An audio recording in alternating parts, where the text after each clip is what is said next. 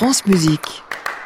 Qui dirige le Nouvel An, le concert du Nouvel An à Vienne au Musikverein mardi 1er janvier à 11h en direct sur France Musique Qui sera à la tête de l'Orchestre Philharmonique de Vienne? Et eh bien cette année, c'est Christian Tillmann, le maestro, à qui nous consacrons ce matin notre rendez-vous. Leur premier pas, le 24 juillet 1988, il donnait l'un de ses premiers concerts captés par France Musique. C'était au festival d'Aix en Provence, extrait de la création de Joseph Haydn.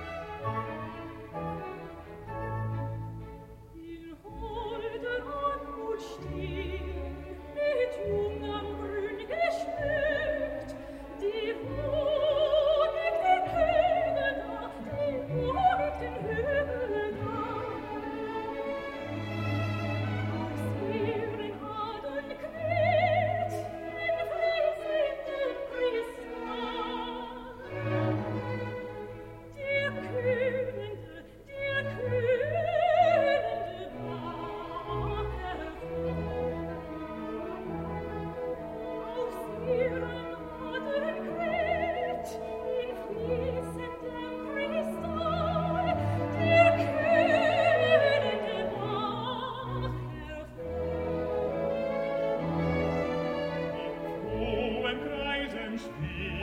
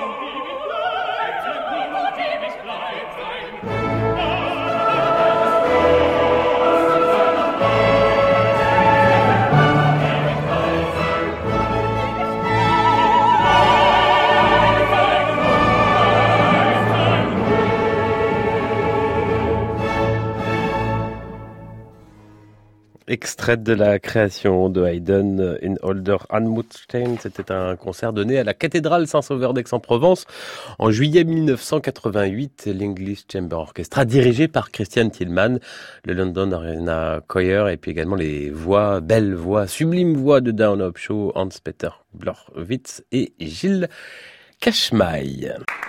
À réécouter sur francemusique.fr.